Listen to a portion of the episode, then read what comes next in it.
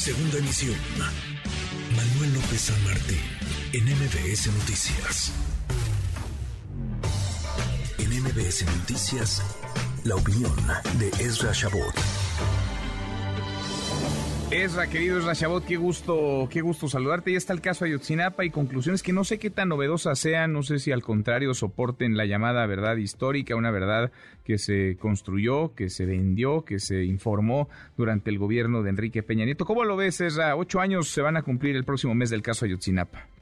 Así es, Manuel. Buenas tardes, buenas tardes al auditorio. Estamos ante pues eh, un evento catastrófico, digamos, en términos históricos de la realidad mexicana del cruce del crimen organizado con lo que podríamos llamar la colaboración de autoridades y ahí es mm, lo que pues eh, se discute hasta qué nivel participaron estas. Hay que recordar que eh, los grupos eh, ligados a los padres de los desaparecidos insistieron en la teoría del llamado crimen de Estado y esto el propio gobierno de López Obrador lo sustentó que es un crimen de Estado es pues una articulación de una intención de gobierno, de gente que establece claramente la el objetivo de eliminar, de matar específicamente a determinado grupo en beneficio de algo o alguien.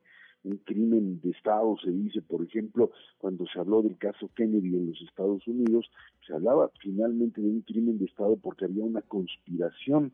Eh, cuando se termina investigando esto, más allá de que hay, por supuesto, muchísimas interpretaciones, ahí hay libros especialistas de todo tipo con una u otra versión, lo que finalmente Alejandro Encinas ahora concluye es que, pues, eh, salvo la presencia por ahí de este militar eh, infiltrado, dicen en las fuerzas, eh, en las dentro del, grupo de estudiantes, recordemos en pues estos centros de adoctrinamiento que son estas universidades o estos eh, eh, espacios de eh, rurales donde las doctrinas radicales marxistas maoístas se imponen como método digamos de influencia ideológica sobre los estudiantes y se les utiliza como elementos para moverse para presionar para llevarlos de un lado a otro.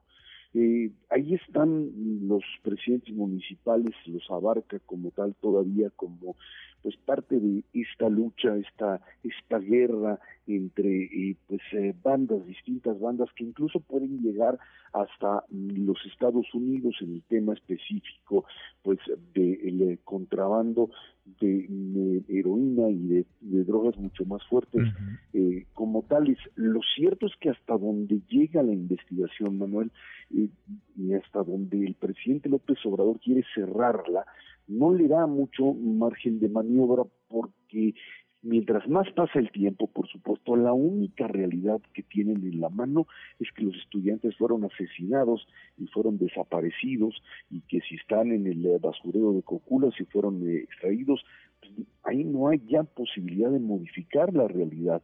El problema es eh, encontrar las culpas y creo que eh, esto que quedó como un símbolo de una tragedia o un símbolo de una carnicería, porque fue lo que finalmente ocurrió esa noche allá en Iguala, y no hay la posibilidad ya de obtener o de sacarle mayor jugo político. Y por eso es que se dice, cerremos esto, que las autoridades judiciales establezcan lo que tienen que establecer, si es que hay alguna otra responsabilidad, pero por lo pronto ni se quiere tocar al ejército, por supuesto, y menos en las actuales condiciones, ni tampoco se puede extrapolar a autoridades eh, que en su momento pudieron tener algún tipo de responsabilidad. Y en ese sentido, pues mejor se trata de empezar a cerrar el caso, como sucede comúnmente con la justicia mexicana. Pues sí, en donde hay, hay muchos implicados que seguramente la librarán y hay inocentes que ya la han pagado o la pagarán sin necesariamente tener vela en ese en ese entierro. Por lo pronto, Ezra, no podemos dejar de lado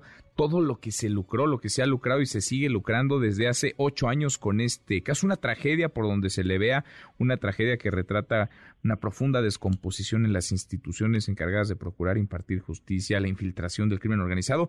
Pero, ¿cómo se ha lucrado con este, con este tema?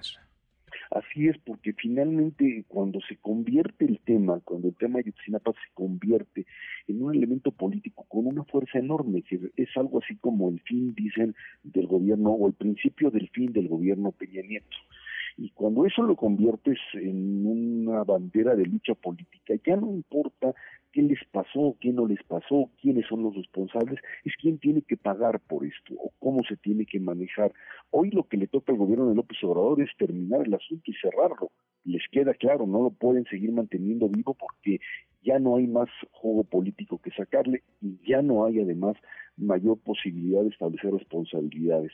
De ahí a quien trate todavía de aquí en adelante de obtener pues alguna raja en ese sentido, pues me parece ya fuera de, de, toda realidad. Lo terrible es esa infiltración del crimen organizado en centros educativos, esa utilización de los estudiantes como carne de cañón para guerras entre distintos grupos, algo que en estos últimos años se ha recrudecido incluso en la propia Escuela Normal Rural de Ayotzinapa y en otras más, en donde esto pues se convierte también en este momento en un eh, pues nido a partir del cual se generan luchas políticas y también grandes negocios del narcotráfico en nuestro país.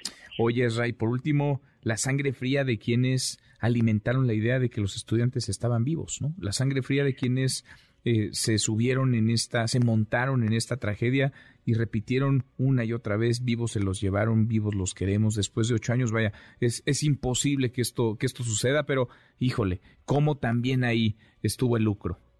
Es eh, algo impresionante como ante una ganancia política este, una, una situación en donde se sabe a priori que no hay posibilidad de que alguien haya sobrevivido a ese tipo de masacre, lo puedes utilizar. El poder político justifica cualquier cosa, la manipulación de los hechos y por supuesto el intento de aventar el lodo de un lado a otro, de responsabilizar en un momento al ejército, responsabilizar en un momento determinado a determinados grupos y lo que queda claro es cómo me protejo yo y cómo culpo al otro en algo que el Estado mexicano sigue manteniendo, y eso es lo más grave, Manuel, sigue manteniendo como elemento para la procuración y partición de justicia. Los ayotzinapas se siguen repitiendo en distintos lugares del país porque pues finalmente dan, generan un enorme capital político para aquel que lo sabe manejar. Qué cosa, qué tema, qué horror. Ocho años, ocho años y pues prácticamente la historia se cierra como sabíamos desde hace mucho que terminaría. Es abrazo, buen fin de semana. Gracias, buen fin de semana a todos. Noticias.